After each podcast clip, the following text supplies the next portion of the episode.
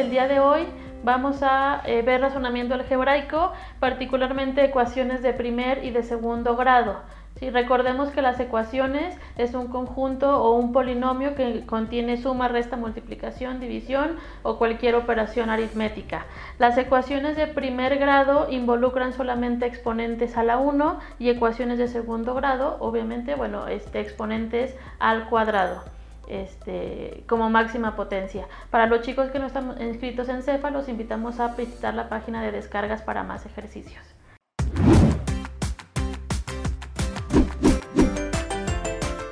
Una ecuación se define como una igualdad entre dos expresiones algebraicas que van a contener una o más variables. Una ecuación de primer grado, que también se llama ecuación lineal, es una igualdad que va a involucrar una o dos variables a la primera potencia y que no va a contener productos entre las variables, es decir, va a involucrar solamente sumas y restas entre variables a la primera potencia. Aquí, como podemos observar, tenemos un ejemplo. 6 menos 5x más 2x es igual a 8 menos 4x. Tenemos solamente variables a la, a la primera potencia que es 5x a la 1, 2x y menos 4x. Y bueno, este, números independientes, el 6 y el 8. Y una ecuación de segundo grado, que también se llama ecuación cuadrática, se define que la, igualdad que va a involucrar una o más variables que están máximo a la segunda potencia o al cuadrado, en donde x será la variable y a, b y c van a ser constantes o los coeficientes. a será el coeficiente cuadrático, b el coeficiente lineal y c será el término independiente. Entonces la forma general de una ecuación cuadrática será ax al cuadrado más bx más c igual a 0. Y aquí abajo tenemos un ejemplo, menos x cuadrada menos 2x es igual a menos 3. Nuestra a sería menos 1, que es el coeficiente de la x cuadrada. Nuestra b sería menos 2, que es el coeficiente de la x a la 1. Y nuestro, nuestro, nuestra c sería más 3, que es el coeficiente de la variable independiente, perdón, del, término independiente. ¿Por qué sería más 3? Porque nuestra igualdad tiene que estar igual a 0, entonces este menos 3 negativo tiene que pasar del otro lado a 3 positivo. Eh, particularizando en ecuaciones de primer grado, aquí tenemos un ejemplo para ver cómo resolverlo. 2 paréntesis multiplica x más 1, cerramos paréntesis, menos 3 que multiplica x menos 2 entre paréntesis, esto es igual a x menos 6. ¿Cómo sabemos que es una ecuación de primer grado? Porque las 3x que tenemos están elevadas a la primera potencia. Entonces, como ya vimos en una clase pasada, multiplicación algebraica. 2 por x nos da 2x. 2 por 1, 2 positivo porque tenemos aquí el signo negativo. Menos 3 por x, 3x, menos 3 por menos 2, más 6. Entonces del lado izquierdo nos queda 2x más 2 menos 3x más 6 es igual a x menos 6 tenemos que pasar las x de un lado y los números independientes del otro lado. Entonces 2x menos 3x que los tenemos del lado izquierdo y la x que tenemos del lado derecho pasa del otro lado negativo.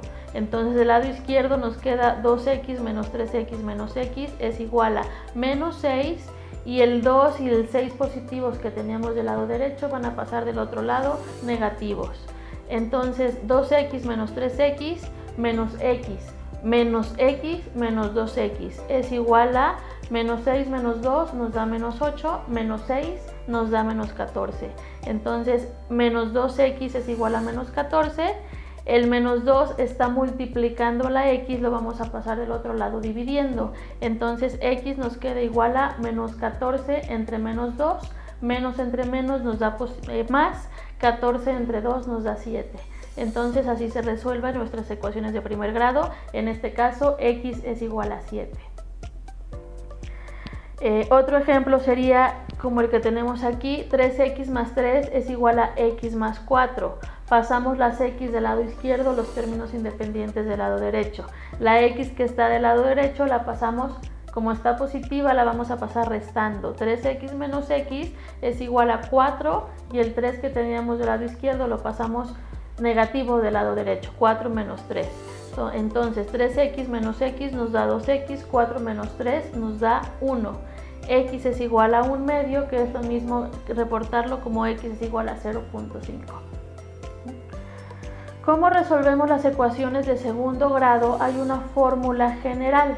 Lo primero que tenemos que hacer, bueno, tenemos nuestro ejemplo, x cuadrada más 3x más 2 es igual a 0. Tenemos que cerciorarnos de dos cosas. Primero, que la ecuación esté igualada a 0. Si no está igualada a 0, tenemos que pasar los términos del lado derecho al lado izquierdo con el signo contrario.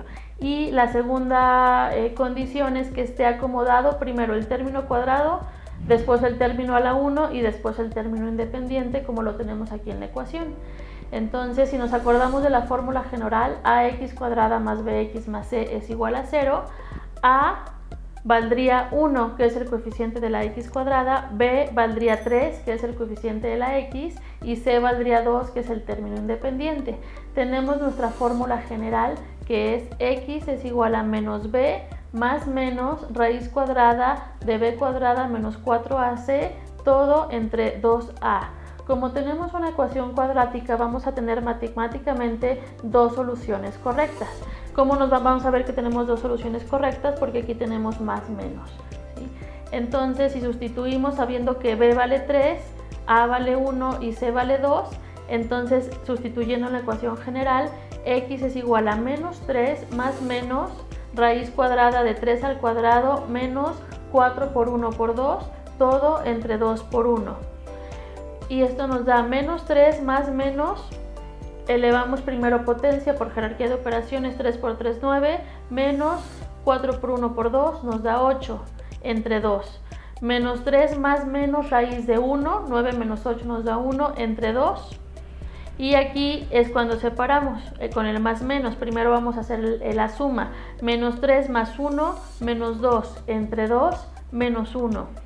Y ahora la resta, menos 3 menos 1 menos 4 entre 2 es igual a menos 2. Matemáticamente el menos 1 y el menos 2 serían nuestras respuestas correctas. Aquí es importante saber que si nos plantean un ejercicio en donde diga, eh, podemos tener dos, dos eh, resultados positivos, dos negativos o uno positivo y uno negativo, es este independiente pero tenemos que poner atención en cómo nos plantean el, problema para saber cuál sería de esas dos soluciones matemáticas la respuesta correcta. Por ejemplo, si aquí la pregunta sería, eh, esta ecuación que tenemos equivale a las pérdidas este, en millones de dólares cuando estuvo el COVID, eh, en, de, de, mínimo 1.5 millones, ¿cuál es la respuesta correcta? Pues si nos están diciendo que el mínimo es de 1.5, entonces el menos 1, que es una pérdida, no sería la respuesta correcta, sino el menos 2. Ya sería un ejemplo aplicado.